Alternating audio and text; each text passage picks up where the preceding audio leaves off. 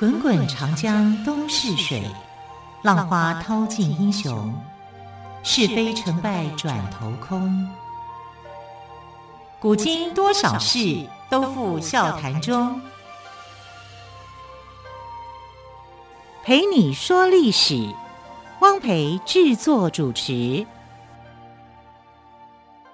欢迎朋友们收听今天的《陪你说历史》节目，我是汪培。同样再次为朋友们邀请到历史专栏作家于远炫老师来到我们节目当中。老师好，主持人好，听众朋友大家好。老师，听众朋友又敲碗说要听星座的故事喽。好像到了今天，哎，可不可以跟我们说，在希腊神话当中？射手座的故事，因为现在刚好是射手座的一个时节嘛，对对，就十一月、十二月之间的这个星座嘛，对对对，主要是射手座。那射手座呢，其实有另外一个称呼，叫做人马座。人马座，对，因为它是半人半马嘛，然后射箭弓射射手是射出去的那个形状嘛，但它的整个形是一个半人半马的啊。那半人半马这个在希腊神话里面呢，是有分两支。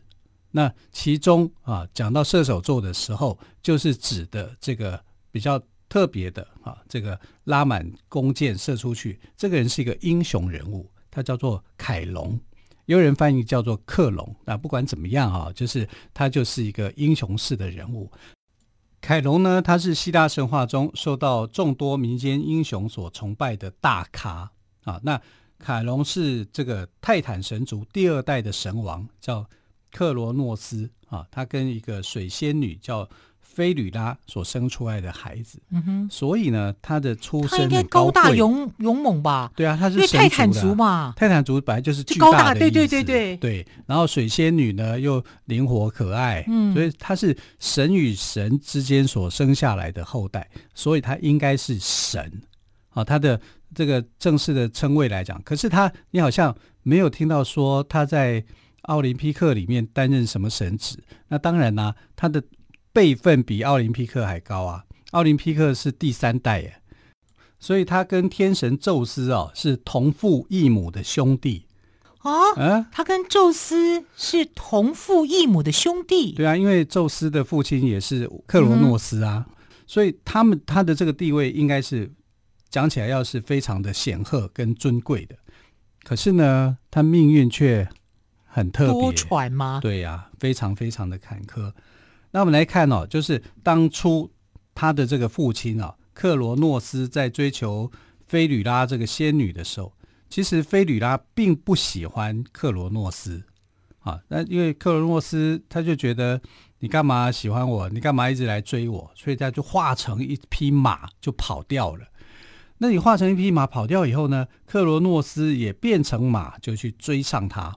追上她以后呢，就让她怀孕了。然后，呃，所以在呃菲吕拉生出来的孩子之后啊，生出一个就是半人半马的这个凯龙。他非常不喜欢这个孩子。我想不喜欢他的原因是我对你老爸也不喜欢，是你父亲来强迫我。就我在在被强迫的情况之下，可能不是他的意愿，所以他就生了这个孩子。生了这孩子以后。他觉得自己应该是受屈辱的，被大神欺负。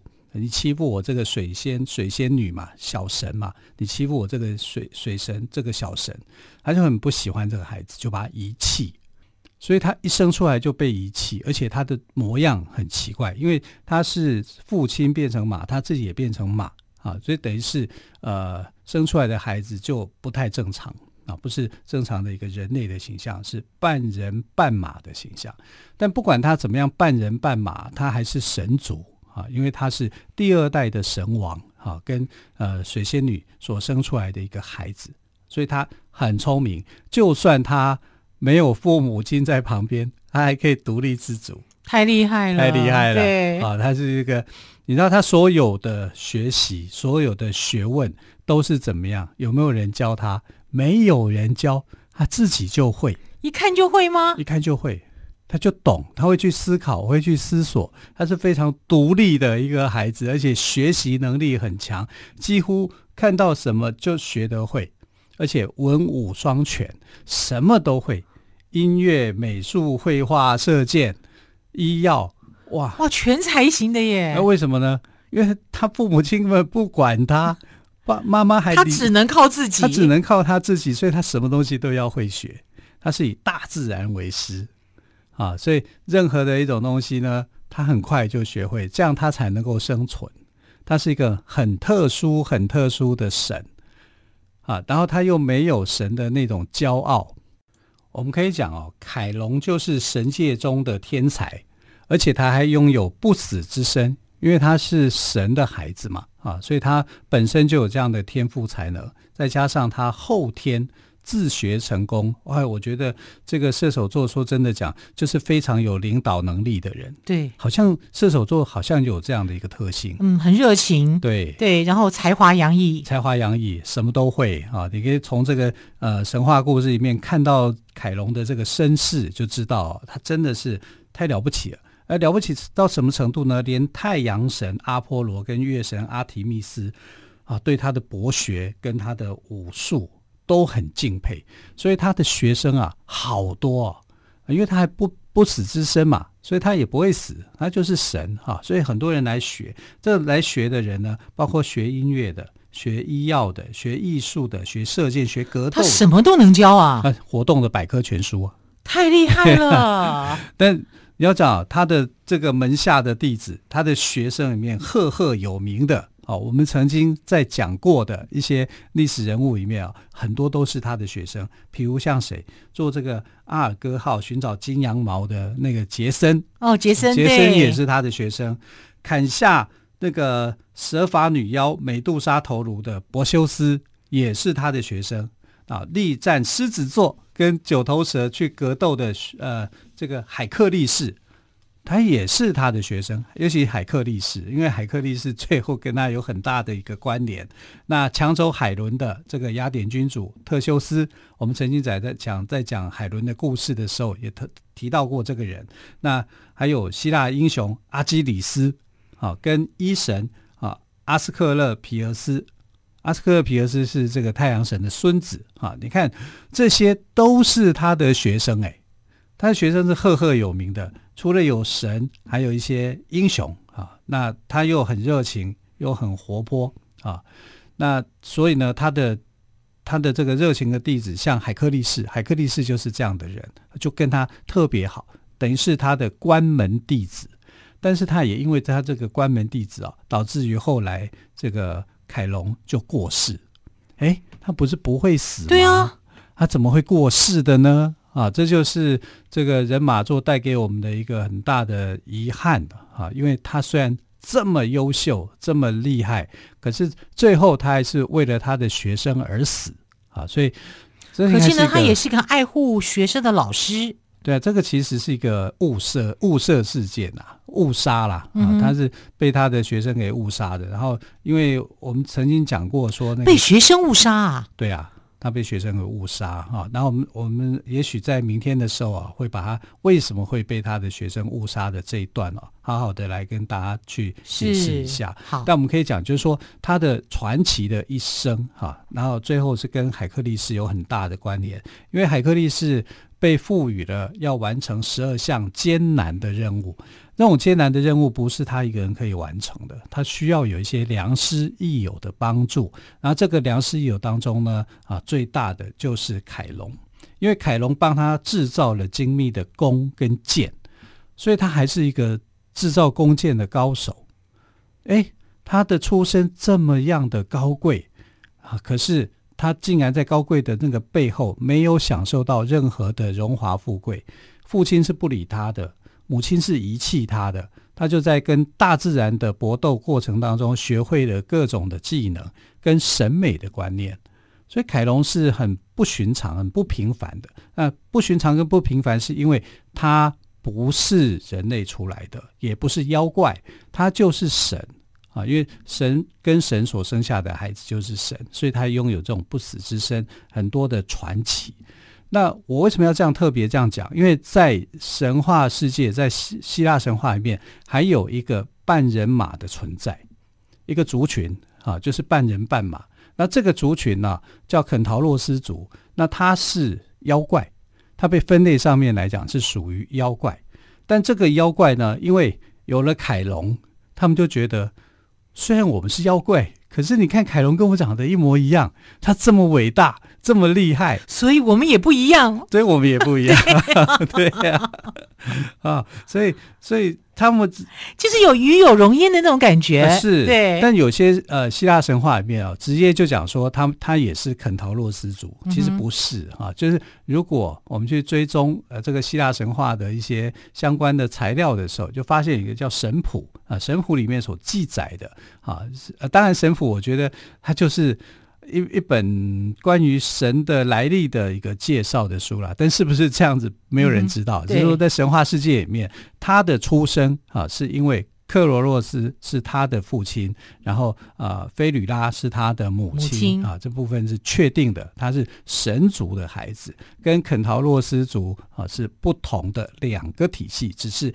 他们长得像。那肯陶洛斯族的人就引以为荣啊，当然了，对呀、啊，呃，主要是因为呃，凯龙他没有歧视，嗯哼，他还是可以跟他们亲近，所以就。当你是神族的人，然后你没有歧视的眼光的时候，其实人家就会投射你不同的高度。是啊，但他这凯龙之之所以能够成为这个神界之师、英雄的表率，大概也是因为这样子。哇，这个凯龙是非常的不简单哦。好，休息一下，我们再来继续听凯龙的故事。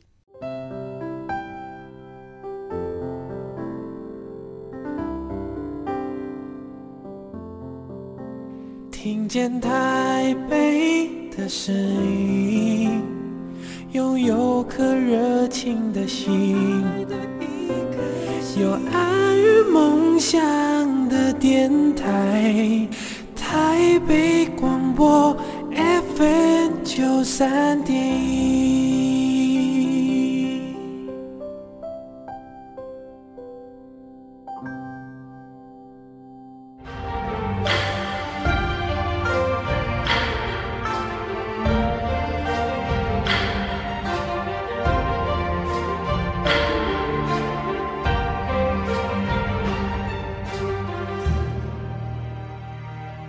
台北广播电台为朋友们进行的节目是《陪你说历史》节目，我是汪培。今天岳远炫老师在我们节目当中要介绍射手座哦。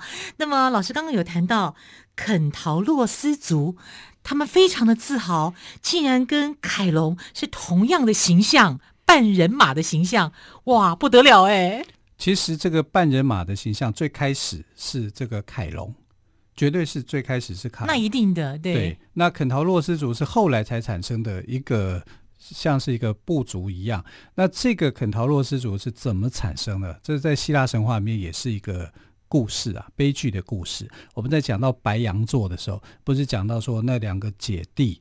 被后母欺负嘛，然后要被杀，所以就他们的妈妈就很难过嘛，就跟天神宙斯去请求。那天神宙斯为什么要去接受他妈妈的那个恳求呢？因为呢，当时啊有一个叫做伊克西翁的人啊，这个是一个人啊，但但是天神宙斯很喜欢这个人，很奇奇很奇怪，这国王做了很多坏事情，他就是一个坏蛋。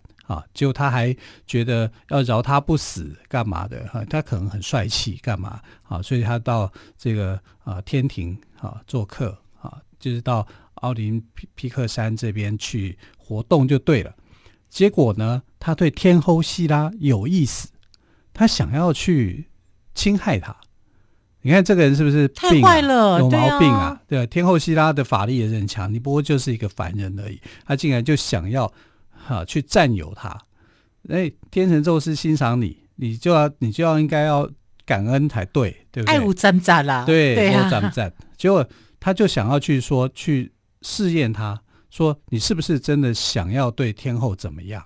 他就把一朵云哈、啊，去化成天后的形象，也就是云之仙女哈、啊。那这个云之仙女呢，后来就真的被伊克西翁给侵害了，啊，然后。啊、呃，他后来就生下这个族群肯陶洛斯族，半人半马的一个形象。好，所以这个伊克西翁后来就被这个天神跟天后给讨厌。你怎么就这样？虽然不是去侵害我，可是我化成这个形象，就表示你心中你是想要侵害我的。嗯、所以宙斯那时候非常的生气，他就把捆在一个火轮里面。好，把它整个好像轮胎。我觉得这个人一定要好好的教训一下。是好好教训。然后让他下到地狱里面去。啊，然后让他去永世不得超生啊，类似这样的一个概念，你欺负人欺负成这样子，那也因为云之仙女被辱啊，所以他就啊、呃，这个天神宙斯就觉得我要去帮助你，去帮助你的孩子，所以才有白羊座的相关的故事。是，但这个白羊座相关的另外一个故事就是肯陶洛斯族的产生。那肯陶洛斯族的产生就不光明磊落嘛，啊，就整个。呃，感觉就是不是很好，他们的出身啊就没有那么好，背景就没有那么好啊，没那么显贵啊，然后又有问题，长得又怪啊，半人半马。但半人半马，他们不是第一个，前头还有一个伟大的英雄人物啊，所以他们就因为凯龙的关系啊，就是呃被虽然被视为妖怪，可是他们觉得凯龙是他们所尊敬的，但是呢，他们的行为又是比较放纵。啊，为什么比较放纵呢？就不被理解嘛。我这个族群产生是在这种情况之下产生的，所以很多人不能够去接受他们。但有一个人接受他们，也是一个神，是大神，叫做戴奥尼索斯。戴奥尼索斯不是酒神吗？对呀、啊，戴奥尼索斯认为这不是你们的错啊，对不对？你们的出生来历。跟你们有什么关系？对啊，你怎么能决定你的自己的出身呢？这不是你的错，所以他就很能够去谅解肯陶洛斯族的问题。嗯、他反而就是整天跟他们在一起。那戴奥尼索斯的专长是什么？酿酒嘛。对对，那就酿酒，来兄弟们喝干了，这个事情就过去吧。啊，所以他就跟。这个酒神就变成很好很好的朋友，哇，变麻吉了。对，变麻吉。所以酒神旁边很多的追随者，就是半人马哈，半人马很喜欢去追随这个酒神，也可以喝到美酒。美酒，酒神很会酿酒，他的酿酒术是很好的。所以呢，半人马有一个很致命的缺点哦，就是。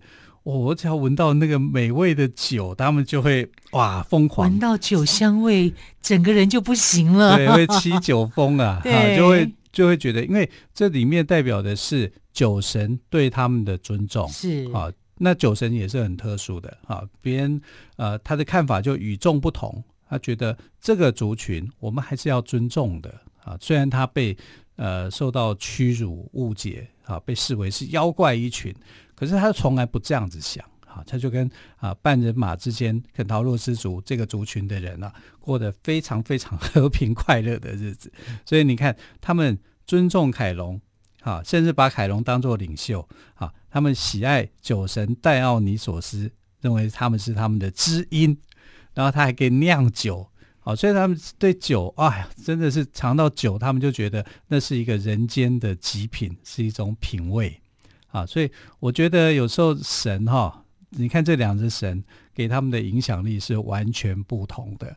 所以到后来这个呃射手座的故事就跟这个半人马是有关联的啊，因为呃这个故事非常的长，因为牵扯到后来的这种因果关系。那我们就先讲，就是说，哎，为什么半人马会这样的产生啊？半人马产生的时候，在希腊的神话里面，它是有两个不同的典型的。第一个典型是从天神来的克罗诺斯跟呃水仙女所产生出来的后代，也就是文武全能的凯龙。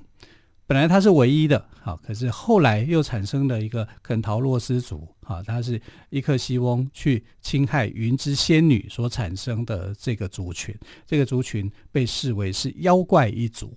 啊，那妖怪一族里面呢，因为他们的自尊心是受损的，但是后来因为啊酒神接纳了他们，啊，所以他们跟着酒神，啊酒神的追随者，啊，所以也爱喝酒。那爱喝酒变成他们的一种天性，哈，可是也造成了后来这个凯龙的呃死亡的一个间接的原因啊，啊。对，因为凯龙后来是被呃这个海克力士所射伤的嘛。啊，那海克力斯为什么要受伤？为为什么会让他呃误射他的恩师呢？其实还是跟半人马的这个肯陶洛斯族有关的。因为肯陶洛斯族的人呢，他们很爱喝酒，他们酿酒技术也不错哈，所以他们就把他们，所以他们从酒神的身上也学到了酿酒的技术，也学到酿酒技术哈。那他们学会酿酒以后，呃，这个酒啊，你要有酒窖。嗯、他们就叫一个酒窖管理员，你要好好的保管我们的酒。他把就美美酒就藏在山洞里面，然后叫一个叫做佩鲁斯的这个半人马去保管。问题会来了，这个呃海克力士跟这个半人马非常好，私交很好，所以他后来呢就偷偷的把他的美酒打开了，打开他们就喝了。但是喝得很高兴的时候呢，半人马就闻着酒香就来了。你竟然抢夺我的美酒，你这个不速之客！嗯哼，啊，然后就打起来了。所以喝酒是误事嘛？对呀，对不对？半人马的人介意，就是说你没有经过我的同意啊，啊你怎么可以把我的酒 就可以打开呢？而且还喝掉了。我已经有设保管人了，哦嗯，啊，所以这个保管人其实也是要负责任的啊，因为这是牵扯到后来半人马射手座的这个主角。凯龙啊，间接的因为这件事情而发生了很多后续的这个故事。是，嗯，好，其实呢，半人马族粗鲁又暴躁哦，但是他们非常喜欢喝酒，更喜欢呢在喝醉酒之后大吵大闹。戴奥尼索斯虽然教会了他们如何酿造美酒，可是却管不住他们疯狂的性格。半人马们呢，也就是呃肯陶洛斯族呢，虽然学会了酿酒的技术哦，他们也很会制造美酒，把美酒藏在山洞里，把这个些酒托由叫佩鲁斯的半人马来保管。那他有善尽职责吗？其实自己打开来喝了，他是打开来喝，但是因为是他请他的好兄弟啊海克力士一起来喝酒，一起来喝酒，那个酒香传出去了嘛，嗯、就被半人马察觉说，你怎么可以把我辛苦酿造的酒拿出来喝呢？这是我不要喝的酒，不是给你喝的，你也没有经过我的同意。哇，那就不得了了。对啊，所以佩鲁斯他是失职啦，嗯、啊，所以某个程度来讲是失职啊，因为你是招待拿美别人的美酒来招待好朋友，虽然可能佩鲁斯自己也有酿了一些啦，可是对这个半人马来讲，就是你偷了我的酒，他就指责海克力士是偷酒贼。那因为这样子，那海克力士是不是气死了？对呀、啊，我只是来找朋友，他自己开酒请我喝。他也想喝了，所以就有纠纷了。对，所以就是两边的误会就大了嘛。啊，误会大了就大打出手嘛。那、啊、海克力士会怕吗？海克力士为什么要找这个佩鲁斯来喝酒呢？因为他背负的那个压力很大，对不对？他有十二项天后希拉给的任务，诶，那个疯狂的任务，每一件事情都很疯狂。对，他有有时候需要好朋友来诉诉苦啊。他就来找了佩鲁斯啊，谁叫佩鲁斯是他的半人马的好朋友呢？啊，好，这个故事真的是太精彩了。对，而且你看，凯龙又是他的师傅，他跟半人马之间也没有隔阂。对对，其实有渊源的啦，有渊源呐、啊。但是其他的半人马也不知道啊，他们就觉得你就是偷酒贼啊，就这样误会就产生了，误会产生就事情大条了。好，这个误会产生之后呢，到底会发生什么样的事情呢？我们就留待明天于远炫老师来告诉我们了。更多精彩射手座的故事，就欢迎朋友们明天收听喽。亲爱的朋友，明天再会，拜拜。